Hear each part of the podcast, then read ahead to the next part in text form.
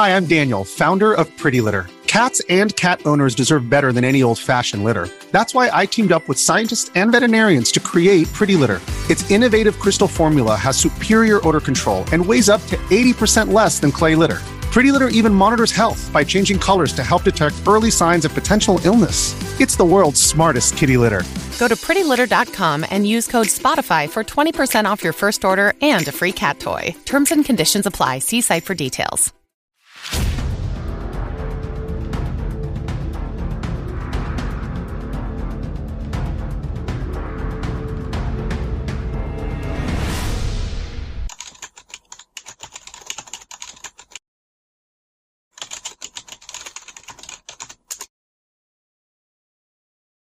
はい、皆さんこんにちは。話題の事件へようこそ。今回の考察は、未解決事件、中山博隆さん失踪事件です。この事件は、当時19歳の会社員が突然姿を消した事件ですが、自発的失踪にしては不可解な点が多く、事件性が疑われています。失踪当日の足取りが防犯カメラによって判明していますが、未だに行方は分かっていません。一体、この失踪の裏には何があったのか、まずは事件概要からどうぞ。事件概要。2019年8月25日、岡山県津山市に住む会社員の中山博隆さん、当時19歳が勤務先を無断欠勤したまま行方がわからなくなった。連絡を受けた博隆さんの母親が博隆さんの住むアパートへ駆けつけると部屋には洗濯物が散乱し普段使っていたバッグは置かれたままで、テーブルの上には小銭が無造作に散らばっていた。不審に思った母親が、広高さんの携帯に連絡するも繋がらず、家出をする理由が見当たらないことから、事件に巻き込まれた可能性を考え、警察に連絡した。その後の捜査で、失踪当日、広高さんは、鳥取方面に行った可能性があることが分かったが、自発的失踪にしては不可解な点が多く、未だに有力な情報は得ることができず、広高さんの行方はわからないままとなっている。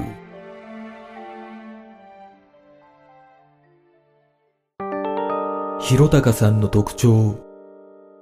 失踪した広高さんは当時19歳で岡山県の工業高校を卒業後、土木関連企業で保守点検業務の見習いとして働き、職場に近い津山市のアパートで一人暮らしをしていた。広高さんの身長は176センチ、体重は64キロの細身でメガネをかけており、性格は真面目でおとなしく、ゲームをすることが趣味だったという。失踪時の服装は白い T シャツにグレーの七分丈パンツ、黒のスニーカーを履いており、白の肩掛けカバンを持っていた。ちなみに失踪時に着ていた服は広高さんのお気に入りの服だったという。また、部屋には就職祝いの6万円が入った封筒が残されたままで、広高さんは80万円ほどの預金を持っていたが、通帳記入をしたところ、現金が引き出された形跡はなく、携帯料金の引き落としだけが確認され、テーブルに小銭が散乱していたことから、広高さんは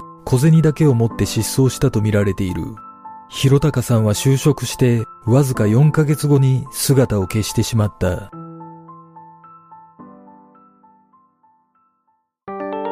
失踪当日の足取り。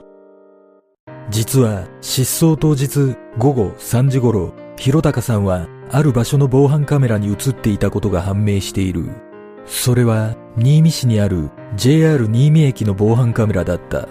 広高さんは最寄りの東津山駅から乗車し、JR 紀新線で2時間ほどかかる新見駅に行ったことが分かったが、普段は自転車で移動していたにもかかわらず、この日はなぜか自転車を残したまま東津山駅に向かっていた。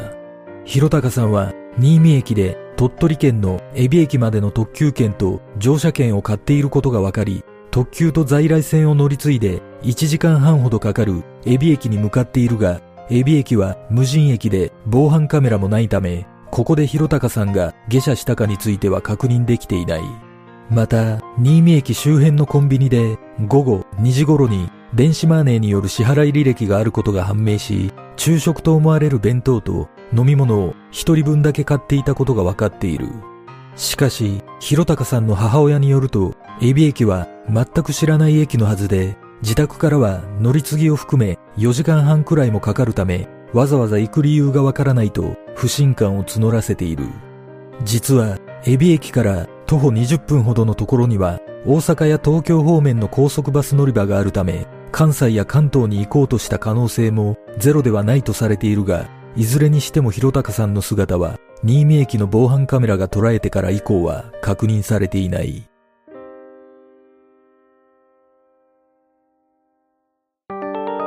数々の謎。この失踪事件は未だに解明されていない謎が多く存在する。その中でも一番の謎とされるのが、広高さんは何の目的で土地勘のない鳥取に向かったのかという失踪の動機が全くわからないことだった。しかも、自宅から4時間半もかかる場所に向かうにもかかわらず、小銭しか持って出ていない点が非常に不可解な行動だとされている。広高さんは職場でも真面目な勤務態度で知られ、最も接する機会が多かったという上司は新入社員でもあるので責任あるような仕事はさせていなかった。先輩について一生懸命やっていたような状況だったと広高さんの勤務状況を説明しており仕事が原因の失踪とは考えられないとしている。また広高さんの母親によるとトラブルなどを抱えている様子はなく今まで連絡が取れなくなるということもなかったと話し失踪する兆候も見られなかったという。広高さんが上司や親にも言えない悩みやトラブルを抱えていた可能性も考えられるが、失踪のわずか1週間ほど前に一緒に旅行をしたという高校時代の友人は仕事関係で困っていることとか人間関係で悩んでいることなどそういう話は聞いていないと語りむしろボーナスが入ったら車を買うとかそういう楽しみな話をしていたと語っている。このように広高さんは自ら失踪するような理由が全く見当たらず、トラブルを抱えていた様子もなかったことから、何らかの事件に巻き込まれたのではないかとの見方が多い。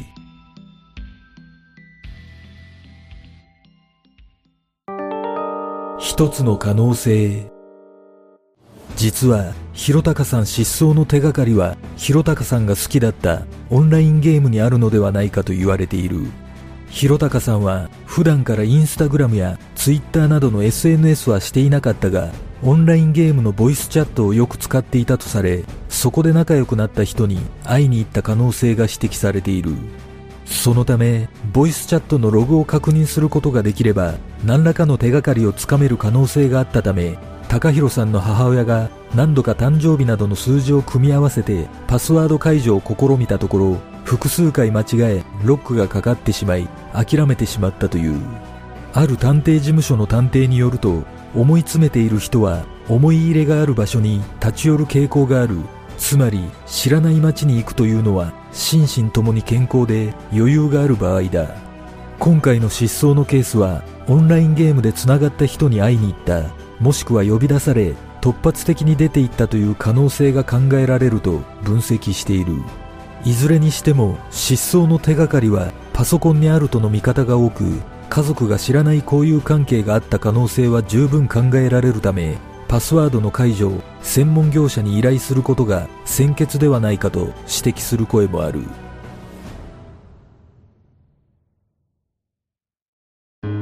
事件の真相とは？この事件は失踪から2年が経過しているが今もなお、広高さんの行方は分かっていない。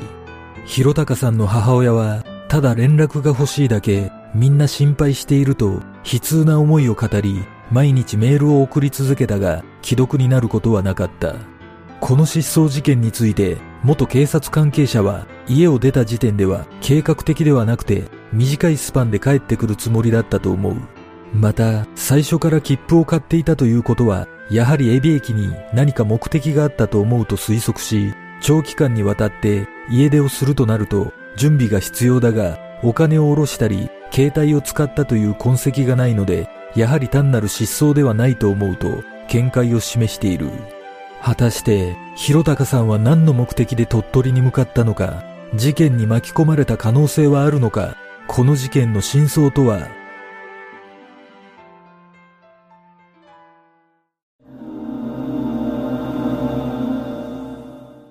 この失踪事件は北朝鮮の拉致が疑われる特定失踪者リストには掲載されていませんが、拉致の可能性も含めた捜索が必要な気がします。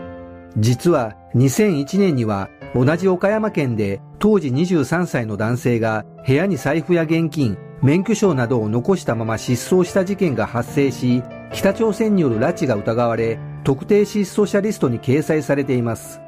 また、古い事例で言うと、1977年には、広高さんが向かったとされる鳥取県で、当時29歳の女性が普段着で現金も持たず失踪し、政府が拉致と認定した事例などもあります。